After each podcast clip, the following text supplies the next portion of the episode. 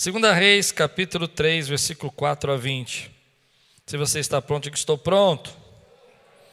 De manhã eu falei um pouco sobre é, o Salmo 23, falei sobre Deus nos conduzir através do vale da sombra da morte, nos levar, passar a, pela crise, pelos vales da vida, pelas situações. Foi uma palavra de refrigério. Eu senti que essa semana foi uma semana bem pesada, bem tensa, muita gente tensa. E a gente falou sobre refrigério da alma, quando Deus nos leva a lugares para descanso.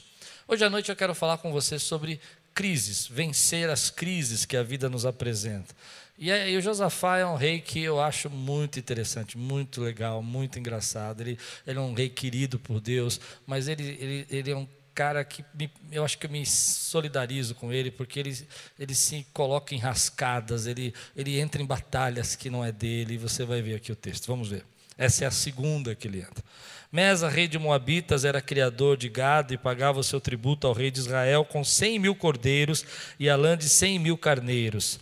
Mas depois da morte de Acabe, o rei dos Moabitas revoltou contra o rei de Israel. Só para você entender aqui o texto, né? Israel estava dividido em dois reinos: havia o reino do norte, o reino do sul. É, é, Josafá era o rei de Judá, Jorão agora vai assumir o lugar de Acabe. Acabe era um rei perverso, e Jorão vai continuar no caminho de Acabe, vai continuar como um rei que não agrada a Deus, que não busca a Deus.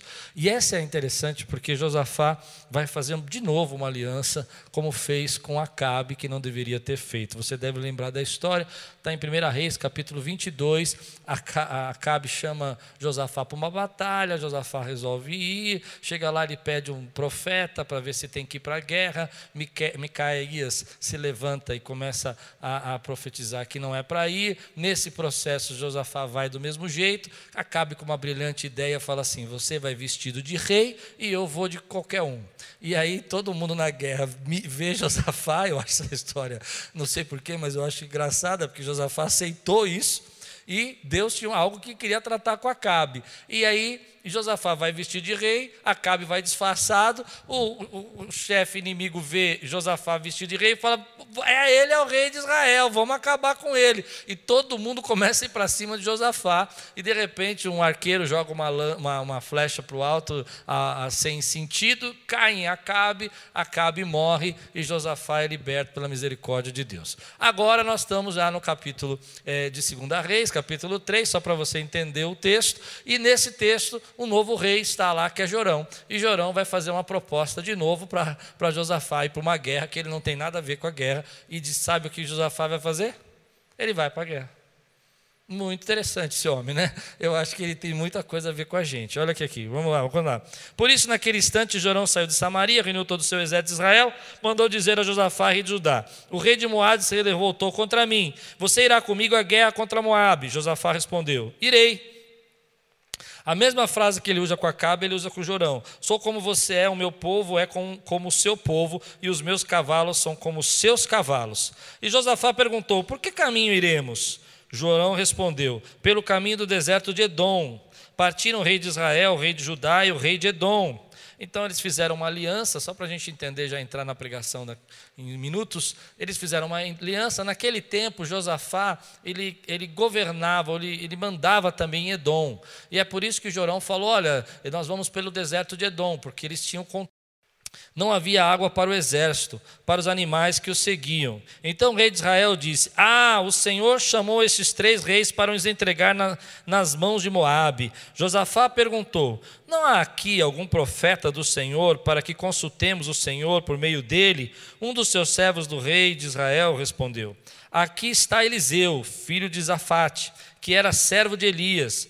Josafá disse: Está com ele a palavra do Senhor. Então o rei de Israel, Josafá e o rei de Edom foram falar com Eliseu. Mas Eliseu disse ao rei de Israel: Que tenho eu a ver com você? Vá falar com os profetas de seu pai, os profetas de sua mãe. Porém o rei de Israel lhe disse: Não, porque o Senhor Deus é quem chamou estes três reis para os entregar nas mãos de Moabe. Eliseu disse: Tão certo como vive o Senhor dos exércitos, em cuja presença estou, se eu não respeitasse a presença de Josafá, rei de Judá, não daria atenção, nem olharia para você. Agora me traga um músico. Enquanto o músico tocava, o poder de Deus veio sobre Eliseu. Este disse: Assim diz o Senhor: façam neste vale covas e mais covas, porque assim diz o Senhor: vocês não sentirão vento, nem verão chuva, mas este vale se encherá de água, e vocês beberão, bem como o seu gado e os seus animais. Mas isto ainda é pouco aos olhos do Senhor. Ele também entregará Moabe nas suas mãos. Vocês conquistarão todas as cidades fortificadas e todas as cidades principais. Cortarão todas as aves frutíferas, frutíferas, tamparão todas as fontes de água e danificarão com pedras todos os campos de cultivo. E aconteceu que no dia seguinte, na hora do sacrifício da manhã, eis que água vinha descendo dos lados de Edom e a terra se encheu de água. Aleluia. Vamos orar? Senhor, fala conosco. Traz a tua palavra ao nosso coração, alimenta a nossa alma, direciona a nossa vida nesse tempo, em nome de Jesus. Amém. O tema de hoje é o que nós vamos fazer em tempos de crise, o que nós podemos fazer em tempos de crise. É interessante que antes de falar sobre crise, eu acho interessante como Josafá entra nas batalhas que não eram deles. As lutas que não pertenciam a ele, ele vai fazer parte. Ele entra na batalha de Acabe, agora ele está na batalha de, de Jorão, e ele está no meio do deserto de Edom, a água está acabando, o exército está ficando sedento, eles estão indo para uma guerra, uma guerra que ele não tem nada a ver com ela, mas dentro dessa guerra eles começam a perceber as dificuldades, porque antes da batalha a água do exército inteiro acaba, e eles não têm como sobreviver. E é interessante porque às vezes a gente não percebe que nós entramos em batalhas que não somos nós, não é nossa. Em tempos de crise, a gente começa a perceber lutas que a gente não deveria lutar, que nós estamos lutando. Eu não sei como eu podia colocar isso, mas é, existe uma palavra que vem no meu coração que é a ideia de ser um líder salvador de vidas. Eu, eu lembro uma vez que, ouvindo um pregador falando, há muito tempo atrás, ele, ele chamou de líder salva-vida. É aquela pessoa que o tempo todo está se colocando no problema dos outros e envolvendo em situações e tentando salvar todo mundo. E tentando salvar as pessoas dos seus próprios problemas. Tentando salvar as pessoas das suas próprias dificuldades. Às vezes, uma mãe é uma salva-vidas. Ela, eu não estou dizendo que não há um momento que um pai ou uma mãe tem que ajudar os seus filhos, mas às vezes a gente ajuda tanto os nossos filhos que impede eles de se virar deles terem algo para fazer. A gente se torna salva-vidas. E carrega um peso e um fardo muito grande por isso, por coisas que o teu próprio filho podia resolver. Eu lembro quando eu era criança, é, minhas filhas eram menores, eu estava, né, elas estavam na escola, agora estão na faculdade, já se formaram, mas naquela época elas falavam para mim, pai, eu não sei fazer essa lição, o senhor tem que fazer comigo. E eu dizia para assim, o meu problema é pagar a escola, o teu problema é estudar. Porque se a gente começar a fazer as coisas para os nossos filhos, começar a salvá-los de todos os problemas que aparecem na nossa vida, a gente às vezes está despreparando eles para a vida. Tem muita gente que é, começa a viver o problema dos outros, a viver as situações dos outros. Aquilo não aconteceu com você ainda, mas você está tão indignado com a tua amiga que está passando, com o teu primo que está passando, com a tua família, que você começa a absorver toda essa carga, esse peso sobre sua vida.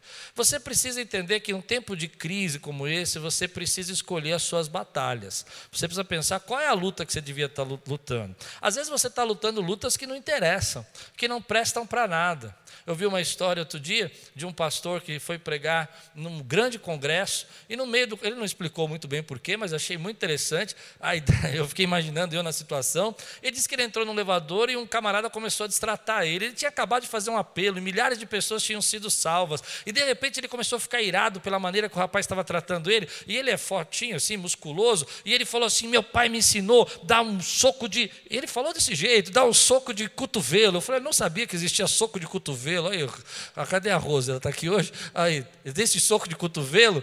E, eu, e, e aí chegou um amigo para ele e falou: Ei, essa não é a sua luta. A sua luta estava lá, ó, você ganhou milhares de almas para Jesus.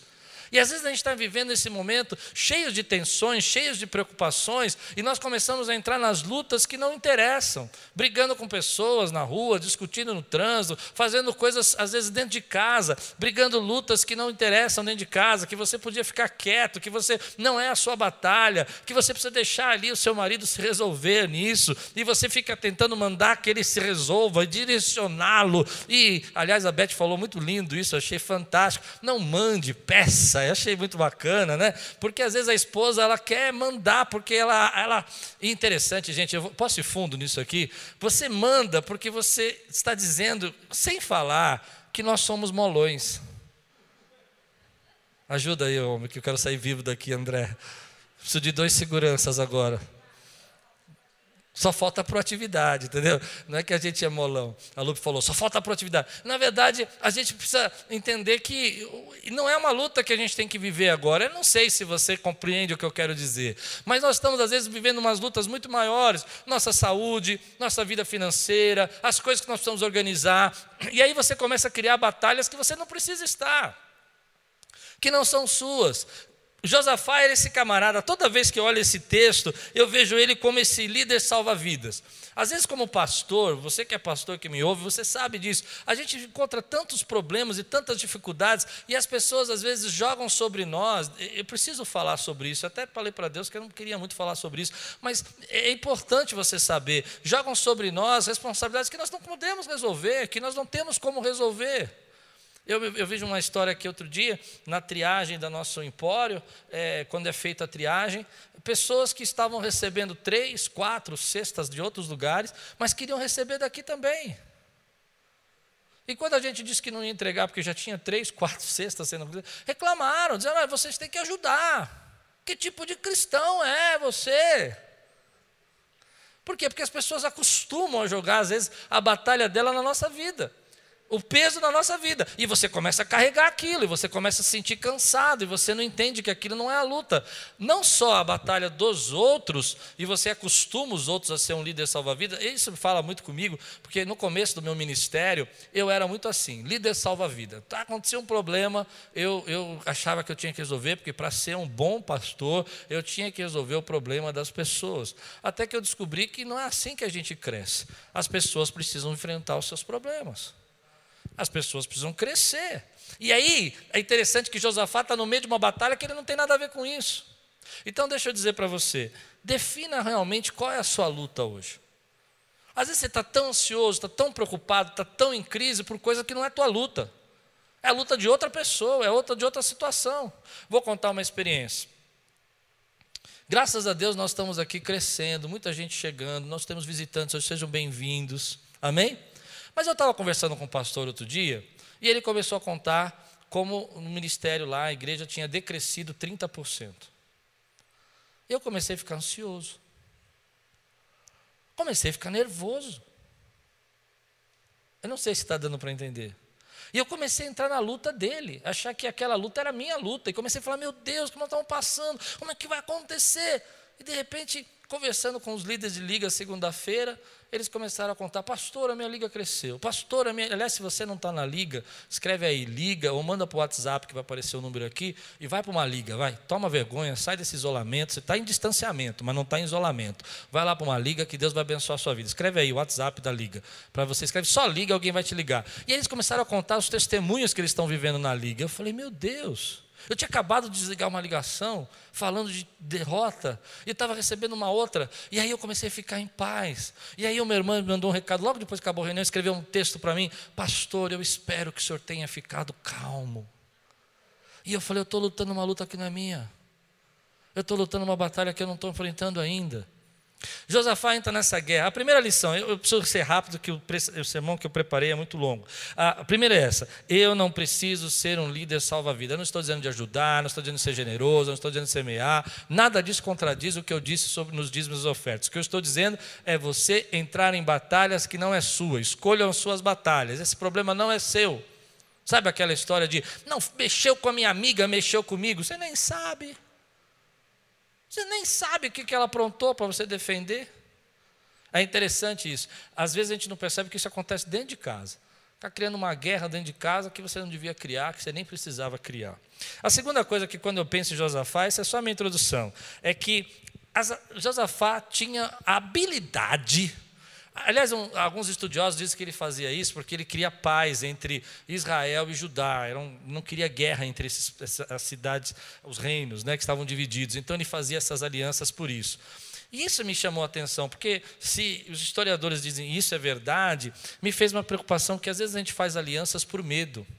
O medo dele enfrentar uma guerra com Jorão fez ele entrar numa guerra com Moabe. Uma guerra que ele não precisava ir. O medo dele enfrentar uma guerra com Acabe, que era o rei de Israel antes de Jorão, fez ele entrar numa guerra que ele não precisava ir quase morrer. E aí eu fiquei pensando que Josafá é um exemplo da pessoa que faz alianças com quem não devia fazer. Nesse tempo, querido, você precisa saber com quem você anda. Peguei pesado agora. Eu sei que você vai pensar que eu sou uma pessoa que estou fazendo sectarismo de gente. Não, não é isso. Tem gente que te forma e tem gente que te deforma. Tem gente que te leva para o alto e te põe na presença de Deus, e tem gente que faz você duvidar da sua fé. As alianças são importantes. Você precisa cuidar da tua fé. Você precisa cuidar. Não, é, não quer dizer que você não pode ser. Deixa eu explicar isso para você: que você não pode ser uma pessoa eclética, que você não pode ser uma pessoa aberta. Não, não estou dizendo de você fazer de preconceitos, não é isso. Estou falando de aliança. Faça com alianças com pessoas que têm a mesma dimensão de fé que você, que acredita no mesmo poder de Deus que você.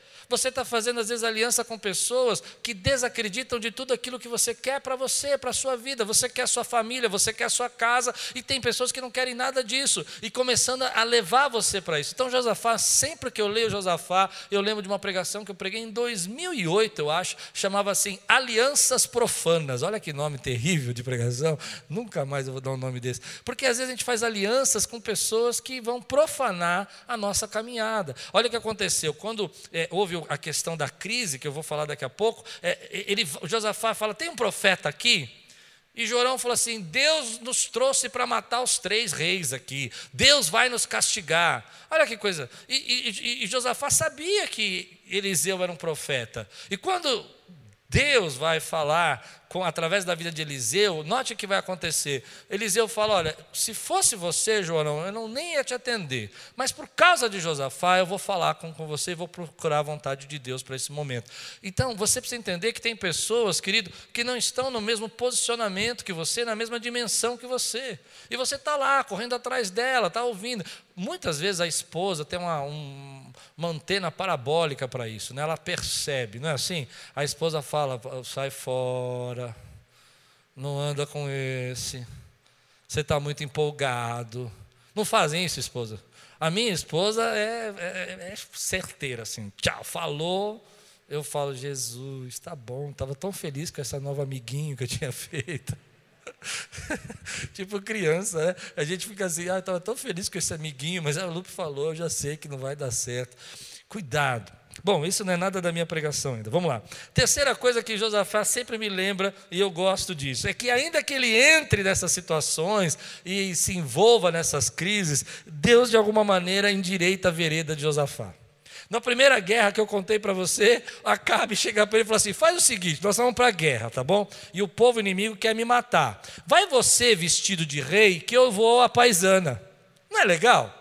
E ele entra na guerra vestido de rei, só tem um rei naquela batalha, porque o outro não está vestido de rei. E o pessoal fala: é ele.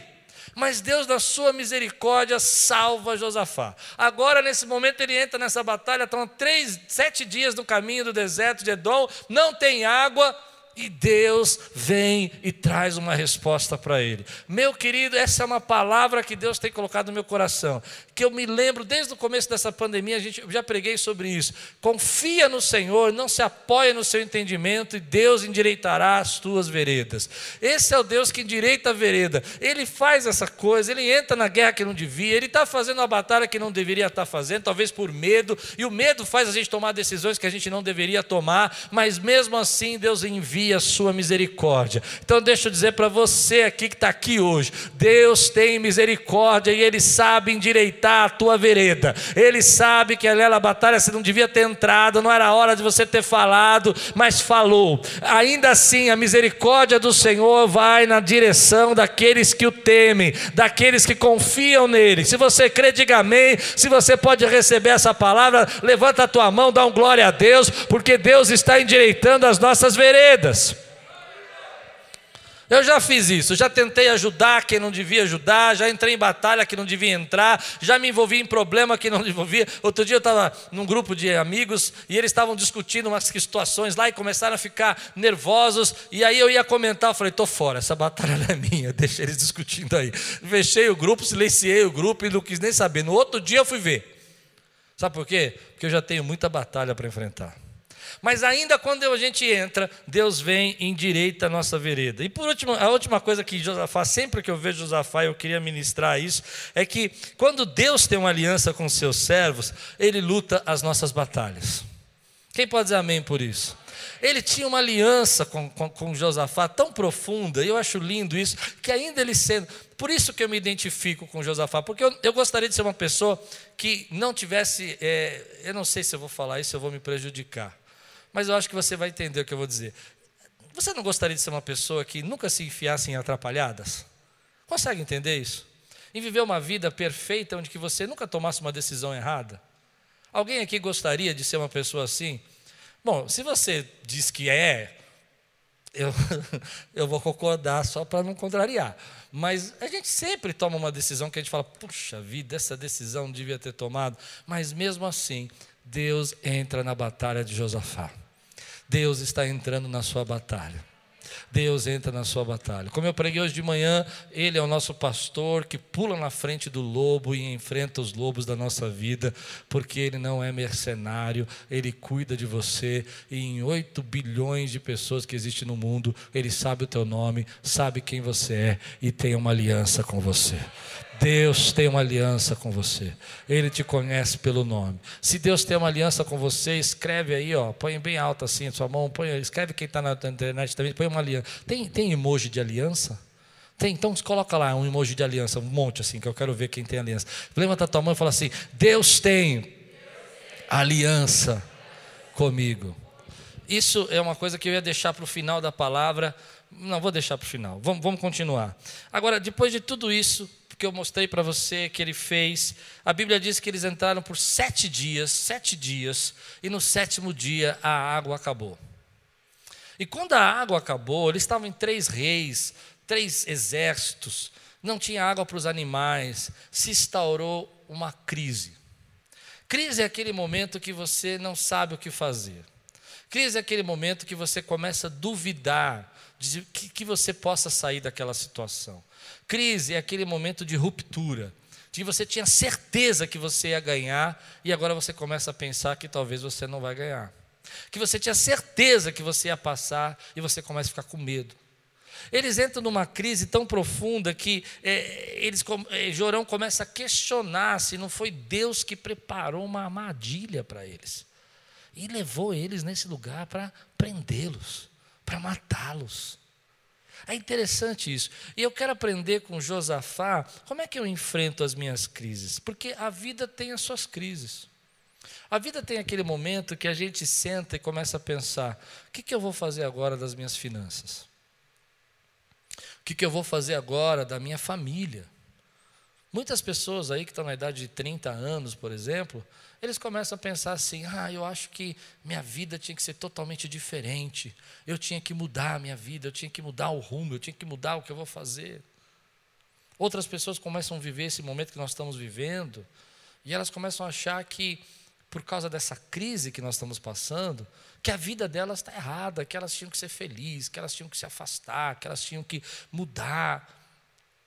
E isso é uma coisa interessante, porque às vezes a gente não percebe também que nos leva à crise de fé. Por que, que Deus nos trouxe até aqui?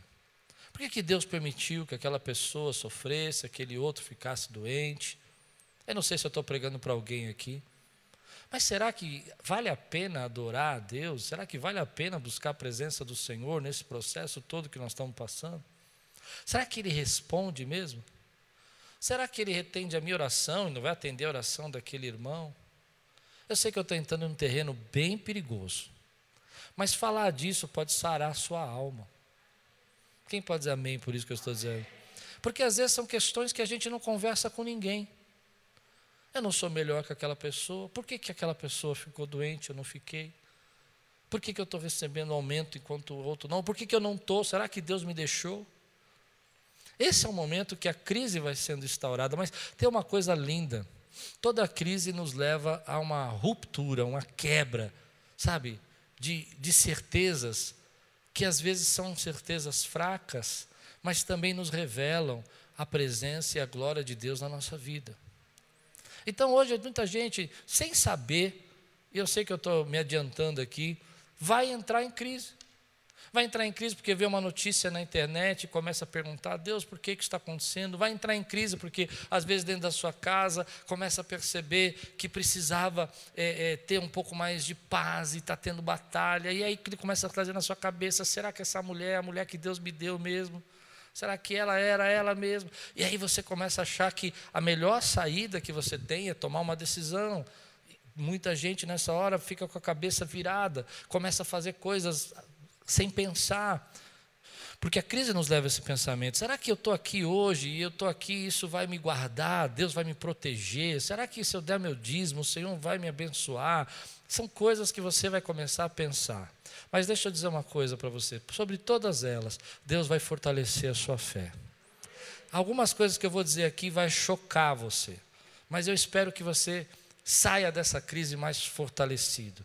Que você perceba a graça de Deus. A primeira coisa que João faz, ainda que ele tenha entrado numa batalha sem consultar a Deus, na primeira que eu contei, depois você lê lá em 1 Reis 22, ele consulta Deus e vai para a batalha, mesmo Deus falando que não era para ir, ele vai. Na verdade, Deus fala que vai acabar com todo mundo, todo mundo vai ficar disperso. Israel ficou disperso, a batalha foi perdida.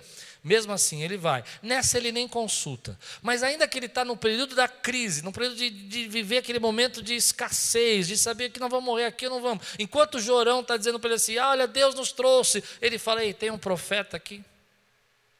Tem alguém que possa falar da parte de Deus?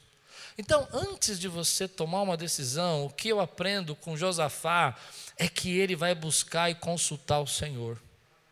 Ele não vai sair por aí dizendo: Olha, a culpa é sua, você me trouxe. Ele vai procurar o Senhor.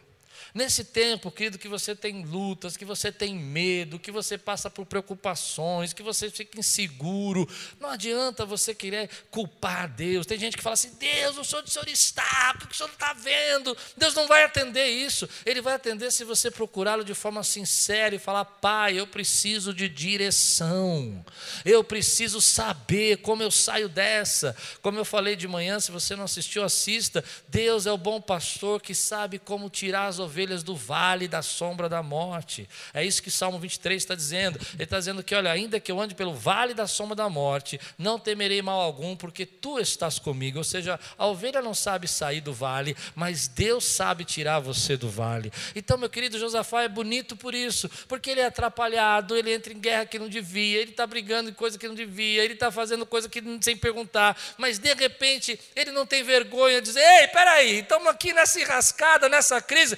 tem alguém aqui que fale da parte de Deus? Nós às vezes somos orgulhosos. Ah, eu tô, não vou orar, porque olha o que está acontecendo, eu não vou me dobrar. Não, não só orar no sentido de fazer aquela oração religiosa, mas aquela oração que se entrega, que se rende, que vai até a presença de Deus. Ele não tem medo de dizer, Senhor, o que, que eu tenho que fazer agora? O que, que eu vou fazer? Olha, eu estou nesse problema, eu estou com essa crise dentro da minha casa, o que, que eu vou fazer? Eu estou com essa crise dentro do meu trabalho, o que, que eu vou fazer? Estou com crise com relação à minha carreira, o que, que eu vou fazer nesse tempo? E Deus vai falando com você. Você crê nisso? Você crê que Deus dá direcionamento para você? Tem gente que quer sair da crise sozinho. E é aí que você faz uma série de coisas que não devia fazer, porque você não está buscando a palavra de Deus para a tua vida. Você está naquela crise da sua. Existem crises financeiras, existem crises existenciais, existem crises de propósito, você não sabe qual é o seu propósito. Busque a Deus. Eu me lembro alguns anos atrás que eu entrei numa crise sobre o meu ministério e comecei a orar e perguntar para Deus. E foi interessante que foi um tempo longo, mas Deus demorou para me responder. Até que um dia Deus me deu a frase que nós usamos até hoje. Né? Nós somos a resposta da oração de alguém. Foi essa frase que me tirou da crise. Porque eu me perguntava, para que tanta igreja na Lapa? Para que tantas igrejas, megas igrejas aqui ao nosso redor? O que, que eu estou fazendo aqui? Por que, que eu não vou para algum lugar? Entende isso? Você já teve essa crise também? De você não saber por que, que você está fazendo aquilo? Até um dia que Deus falou assim: Você é a resposta da oração de alguém. Isso bastou. Quem tira você da crise é Deus. Você quer mudar tudo, você quer criar uma ruptura, você quer quebrar as suas alianças, você quer fazer. E Deus está falando: calma, eu vou mostrar para você como é que você sai dessa. E Josafá então vai até, nesse momento de crise, vai até Eliseu, e Eliseu vai dar uma palavra para ele, porque esse é um momento difícil. Então a primeira coisa que eu queria dizer para você: crise se vence buscando o Senhor. Não vence você se isolando, não vence você assistindo Netflix, não vence. Aliás, o que mais você pode fazer de pior é você se contaminar com muitas ideias que não são as ideias de Deus para a tua vida. E lá na frente você se arrepende. Lá na frente você passa a crise e você fala o que eu fiz. Quantas vezes a gente vê isso nos casais, né? Passa a crise e a pessoa vem nos procurar e pedir para a gente ajudar, para a mulher perdoar, para ele voltar para casa. Dá uma raiva. Não, eu vou explicar por que, dá uma raiva, né? porque senão fica chato, né? Mas é que quando a gente falou, calma, nem atende. Nem atende o telefone. A gente fala, oh, irmão, vamos conversar, o que está acontecendo? Já estou resolvido. Aí, quando a mulher decide que tá bom, então basta, aí liga, pastor, conversa com ela.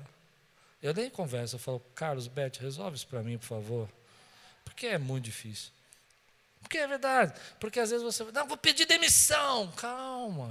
Será que é isso que Deus tem para você? Josafá vai falar isso. Segunda coisa é que parece simples, mas no tempo de crise é muito difícil. Confiou na palavra de Deus. Deus falou: não vai ver chuva, não vai ver barulho de vento, não vai ver barulho de água, mas vocês vão ver aí a água chegar. E ele confiou. Parece simples falar isso, né? Eu sei, é uma pregação simples também, mas olha que interessante. Não é fácil confiar quando você está em crise. Se alguém dissesse para você que vai chegar água aí, no meio de um deserto, sem barulho de chuva, sem chover, você acreditaria? Você ficaria, amém. Não, a gente pode até falar agora amém, mas quando a gente está passando por um momento de medo, de preocupação, é muito difícil você confiar.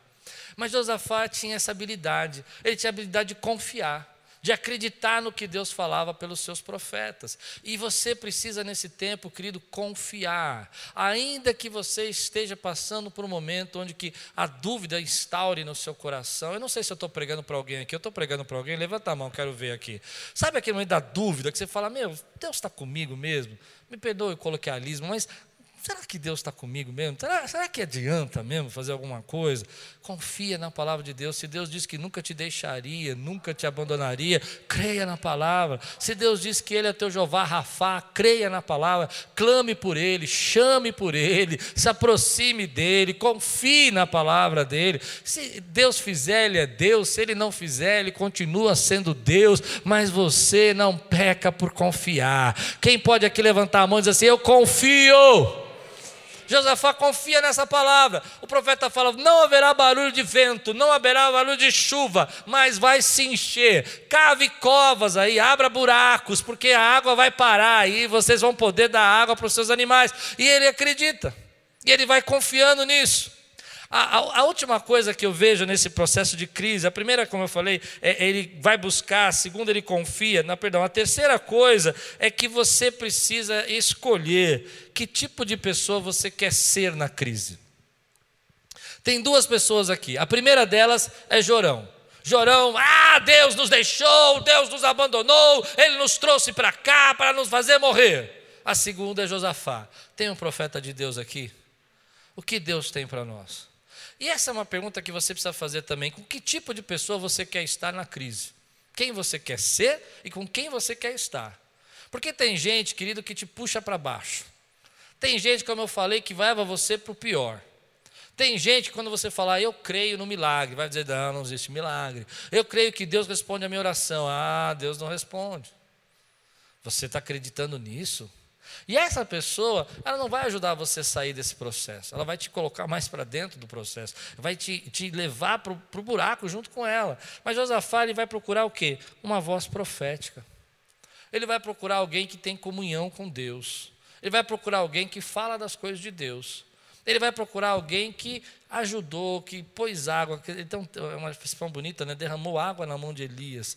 Porque naquela época, para você, até hoje é assim em Israel, né? Quando você entra num lugar que é consagrado, um lugar sagrado, um muro das lamentações, então eles têm aquelas vasilhas de água e uma pessoa vem e derrama água na sua mão para que você possa lavar as mãos. Esse é um símbolo né? de, de, de, serviço, de ajuda. Então, assim, olha, Eliseu era aquele que estava ali o tempo todo do lado de Elias e derramava água na mão dele. Quer dizer, era um servo, era alguém que era companheiro. Ele, e aí Josafá diz: a palavra do Senhor está com ele. Oh, meu querido, se cerque de pessoas que creem na palavra de Deus. Se cerque de gente que acredita na palavra de Deus. Se cerque de gente que tem a mesma fé que você, que diz: Eu creio nesse Deus maravilhoso. Crise se vence com gente que tem a mesma fé. Você não sabe como é pesado uma palavra de morte como é difícil você sair de uma palavra que alguém lançou contra a sua vida num momento de crise. Você já está mal, você já está duvidando, e vem alguém e fala assim: É, você sempre foi assim mesmo, nunca deu nada certo na tua vida. Eu quebro essa palavra em nome de Jesus, porque tudo quanto você fizer prosperará. Você é a árvore plantada junto a ribeiro, que dá o seu fruto no tempo certo, cujas folhas não murcham, e tudo quanto faz prospera. Mas essas palavras entram no nosso coração. Então Josafá ele vai procurar alguém da fé, alguém que crê, alguém que está falando das coisas de Deus. E não o que às vezes a gente faz. No momento de crise a gente vai procurar pessoas que estão falando absolutamente contrário àquilo que Deus quer para a nossa vida. Hoje Deus está falando para mim, você e eu estamos atravessando esse vale, vale de crise, vale de luta, mas Deus está nos levando para o outro lado. E a última que eu acho que vai escandalizar você, mas eu vou falar. Posso? Pode? Pensa nessa frase à tarde. Amanhã, quando você tiver um tempinho, ora por ela. O que Deus tem com Jorão não é o que Deus tem com Josafá. Eu não sei se dá para entender essa frase. Nesse tempo pode parecer até um pouco é, pesada, uma, uma frase até preconceituosa. Mas eu fiquei pensando se eu podia falar isso. Nós achamos que o que, que Deus tem com uma pessoa é a mesma coisa que ele tem com a outra. E o que Deus tem com Jorão não é o que ele tem com Josafá. Deixa eu explicar o que eu estou dizendo. O que Deus tem com a minha vida não é o que Deus tem com a vida do meu irmão que é pastor. Nós dois somos pastores. Podia ser igual, né? Mas é diferente. Porque o que Deus tem para a vida do meu irmão não é igual ao que Deus tem para a minha vida. E as lutas que ele passa não é igual às minhas lutas. Ele tem lutas, eu tenho lutas, mas são diferentes. E aí você começa a achar que o que Deus tem na tua vida é igual ao que tem na vida do outro. Meu querido, aquilo que você vai passar, a luta que você tem que enfrentar é diferente. Você precisa entender que Deus tinha algo com Josafá diferente que ele tinha com Jorão. E ele expressou isso na, na boca do profeta. Ele falou assim: olha, se fosse só você, nem estava ouvindo, você nem até. Eu fico imaginando então, se não havia profeta, não, se Josafá não tivesse, não havia água, a água não ia jorrar naquele lugar, porque não haveria palavra profética. Amém? Concorda? Ele não estaria lá. O profeta falou: se você não tivesse vindo, eu nem teria. Então, você precisa entender que Deus tem coisas com você, guardadas para você, que são únicas, especiais. E você olha a luta do teu irmão e você fica com medo que aquela luta seja a sua luta, mas a sua luta é diferente da do seu irmão. O que Deus tem com Josafá, ele não tinha para Jorão. E eu quero dizer para você: o que Deus tem para a sua vida, talvez ele não tenha para a minha, mas aquilo que Deus tem para você, você, é para você e para a glória do nome dele que vai abençoar você.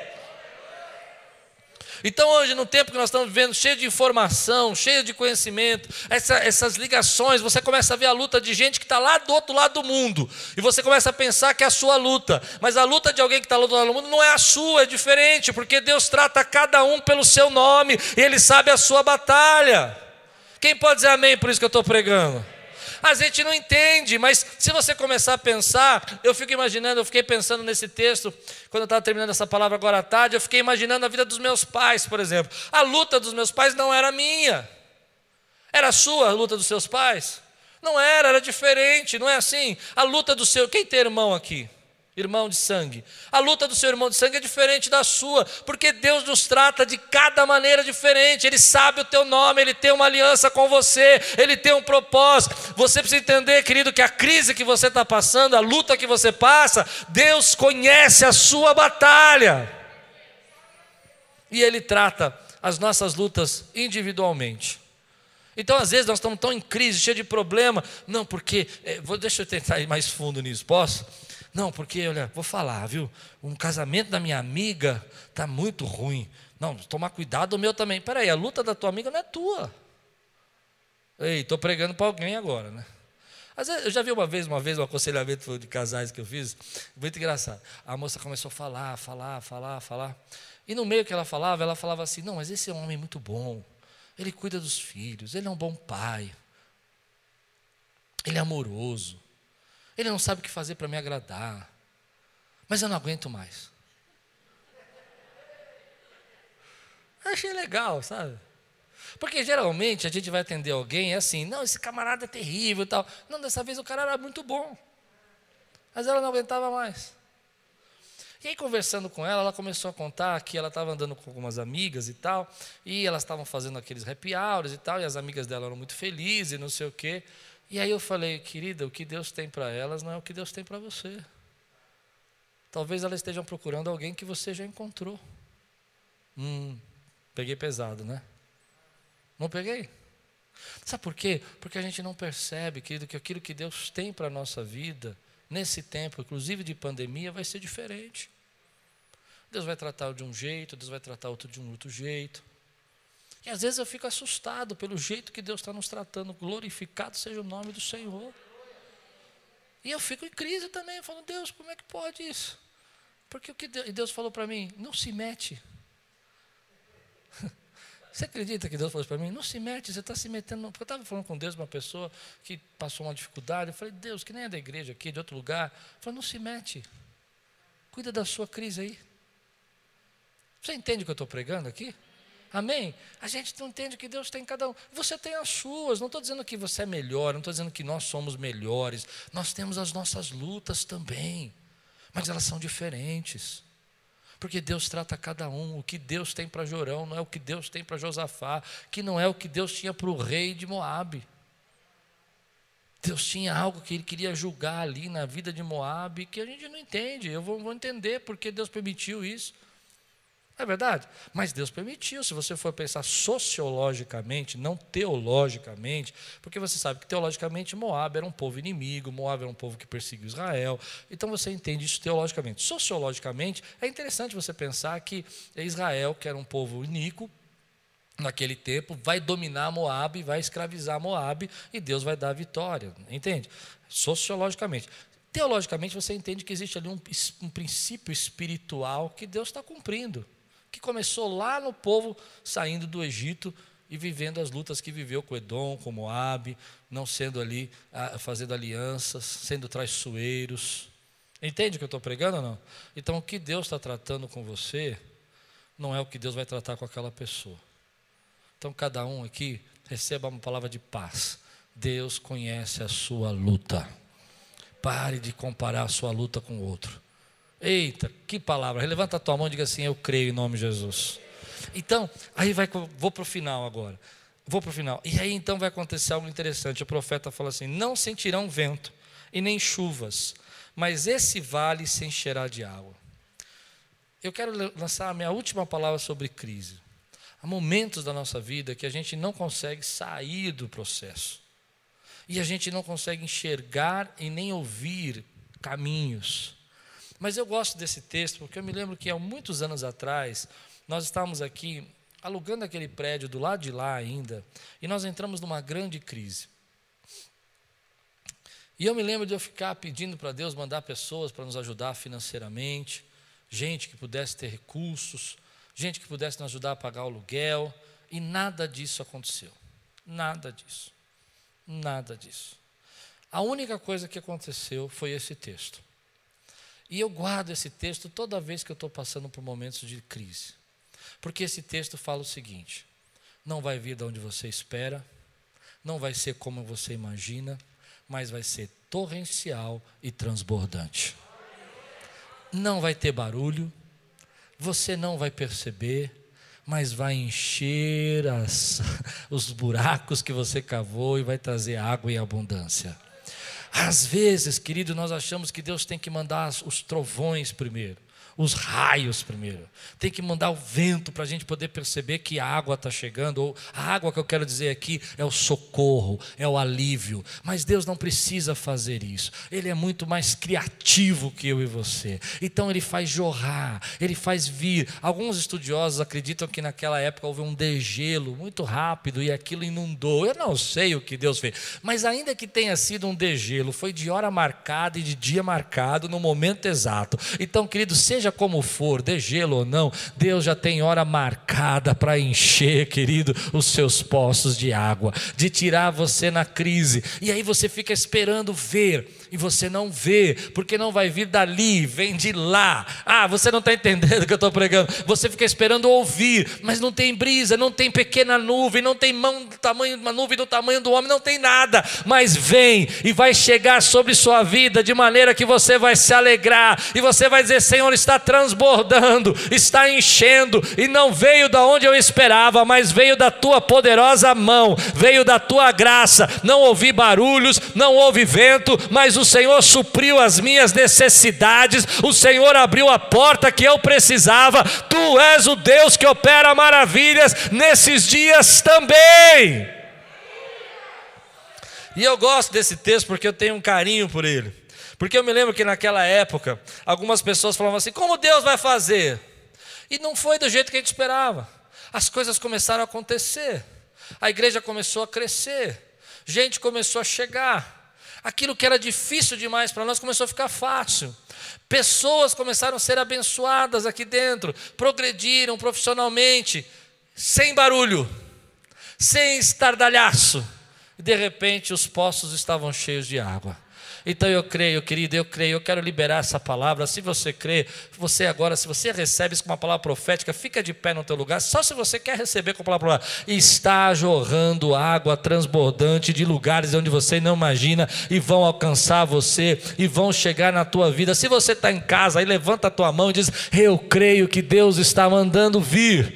E é interessante que o profeta diz: Olha, não haverá chuva, não haverá barulho, não haverá vento, mas vai transbordar.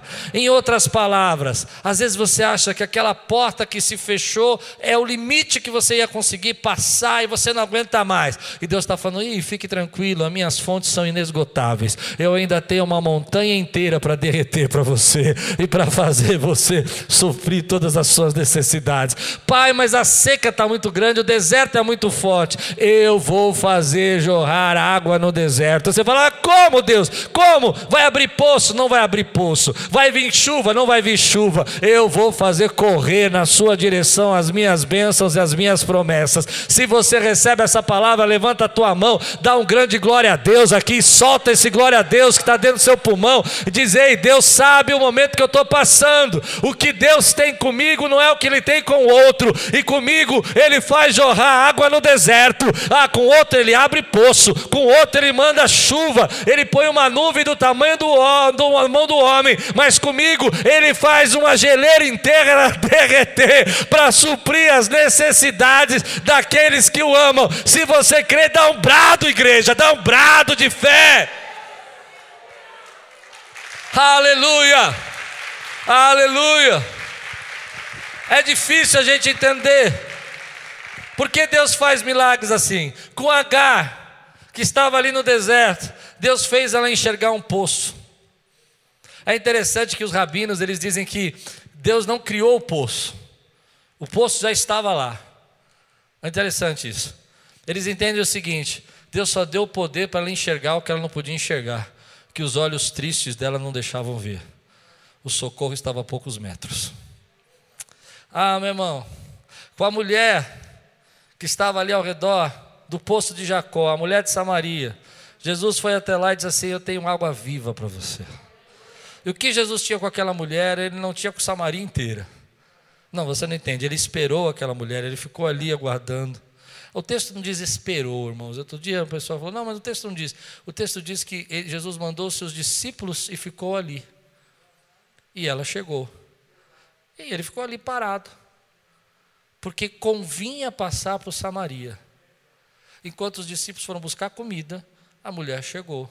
E ela não chegou por acaso, porque ela é a chave de Samaria. Através da vida dela, Samaria toda vai se converter. O que Deus tem com você não é o que tem comigo. Mas o que Deus tem com você é abundante, é transbordante.